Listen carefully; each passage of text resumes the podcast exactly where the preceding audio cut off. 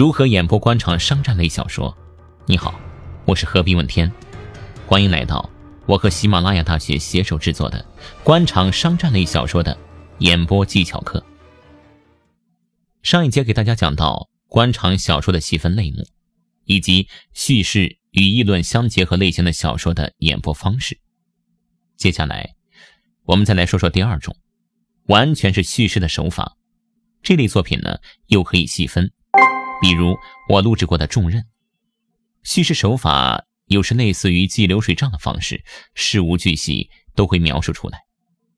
这类作品特点就是细腻平淡。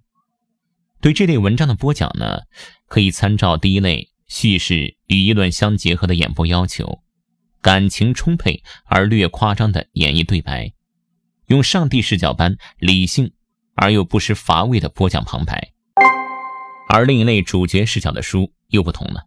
比如我正在录制的官场小说《出牌》，它是以第一人称来写的，这类作品最好演播了。你只需要将你自己完全入戏，那这书演播起来就不费劲了。我就是男主，男主就是我，作者怎么写我就怎么来。作者让我哭，那我就哭；让我笑，我就笑；让我生气。我就生气，书中形形色色的人物都会附上你的身，你就是他们，他们就是你，随时变换，自由自在的，好不快乐。这里给大家做一个示范，出牌的第二十七集，我的心一跳，忙低下头，盯着自己的脚，没说话。家里都还好吗？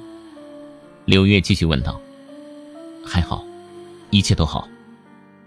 我回答，然后柳月沉默了，我也沉默了。良久，柳月深深的喘了一口气，继续用若有若无的声音说道：“他也还好吧？”我的心猛地一震，终于来了。他，我抬起头，做不解状：“什么他？哪个他？他是谁？”柳月看着我的眼睛。皱皱眉头。他是谁？你心里明白。不要在我面前装，我最讨厌装。特别是男人，有什么好装的？我泄气了，面红耳赤，有点无地自容的感觉。他和我已经分手了，和我已经没有关系了。我不知道他现在好不好。我转换心态，直截了当的说道。也等于默认了晴儿和我的事情。为什么要分手？为什么要没有关系？她是那么好的一个姑娘，那么善良，那么温柔，那么文静，那么优秀的一个女孩。是因为我，是吗？在我和你好了之后，你才和她分手的，是吗？在我们这些日子里，你一直在瞒着我，也在瞒着她，是吗？柳月发出的一连串的反问，我一时间无法回答，深深的低下头。不说话就等于默认，你这是不折不扣的欺骗，你欺骗了我，也欺骗了许晴。柳月的声音很遥远，仿佛来自那遥远未知的天国。还记得我和你说过的话吗？我最痛恨的就是欺骗。最不能原谅的就是欺骗，最不能饶恕的就是欺骗，而你却偏偏在实践，并进行着欺骗。我心里一阵阵紧缩，一阵阵抽搐，一阵阵战栗，额头上直冒冷汗。好的，这个例子举到这里。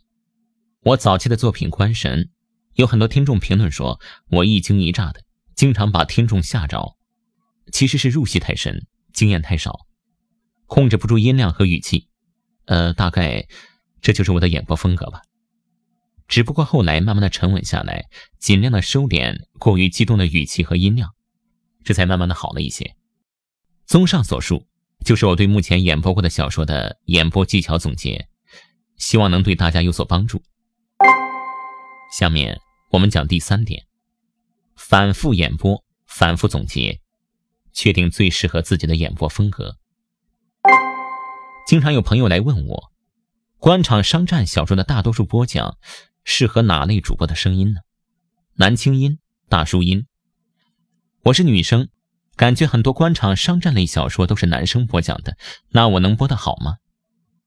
呃，对这个问题，我的回答是：官场商战小说对男轻音、大叔音以及女生来讲都可以播的，但是有一点，男生女生不能太稚嫩。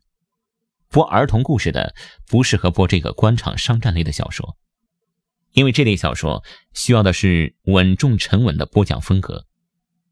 太稚嫩的声音播起来会有一种不严肃的感觉，所以我认为男青也好，大叔也好，都可以播的，只要你的演播风格是沉稳的、成熟的就可以。女生完全可以播好，只要你的代入感足够，听众喜欢就可以了。还有人提问。播讲小说是主播适应原作者写书的风格，还是主播去主导书的播讲风格呢？其实，有声书是对小说本身的二次创作。既然我们是二次创作，那首先要做到的一点就是尊重作者，尊重作者的本意。举个例子，比如作者本意是想写张三这个人里表不一，那这就是底线。你不能，你觉得你喜欢这个角色，你觉得他是个好人，就把他演成了好人，那这就错了。比如我们看过有一版《笑傲江湖》，就是霍建华那个版本的，里面的东方不败居然变成了女性，我的妈呀！我就看到这个女东方就不想再看下去了。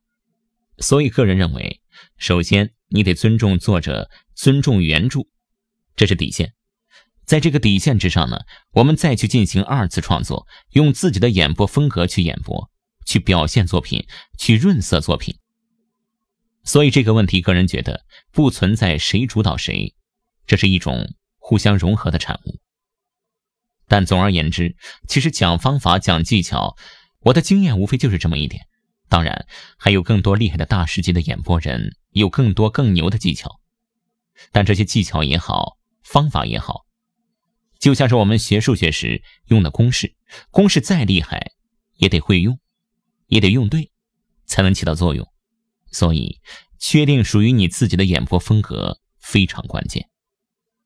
再次，我要特别强调的一点是：千人千面，同一部书，一千个演播人有一千种演绎方式，所以特色最重要。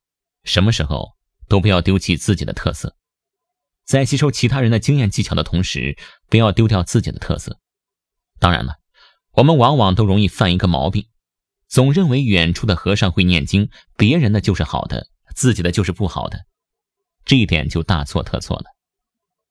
如果全部的主播都用一个调调去演播小说的话，那恐怕听有声书的人只会少不会多，因为千人千面，你的特色迎合的是属于你的听众。如果你把你自己的特色都丢弃掉了，那本该属于你的听众可能就不会去听书了，因为他们找不到他们喜欢的有声书主播了。所以现在的问题就只剩下一个：如何确定最适合你自己的演播风格呢？做任何事情都是需要一步一步来的，脚踏实地的慢慢来。其实我是一个非播音主持专业的主播，但现在。却有很多听众以为我是播音专业的，大家可以听听我的官神第一集和第二集是重新录过的，第三集开始基本就是我最初的水平了。一部书八百多万字，录了两年，期间我做的事情只有一件，那就是反复演播、反复总结，不断的尝试各种演播方法，不断的纠正自己的发音问题，同时保留自己原本的特色。也就是听众说的一惊一乍的，因为那是我入戏太深导致的，所以必须保留。而且我一直以来不喜欢听书，就是怕只学别人的了，却把自己的特色丢掉。呃，其实这样做也不对，但我就是这样一路摸索过来的。现在给大家的建议是多听听名家大家的作品，比如董浩叔叔、孙岳斌老师、任志宏老师等等，学习他们播讲的节奏感。反复的演播，反复的总结，直到形成自己的播讲风格。好了，今天分享到这里。我是何必问天，我在喜马拉雅大学，与你共同成长。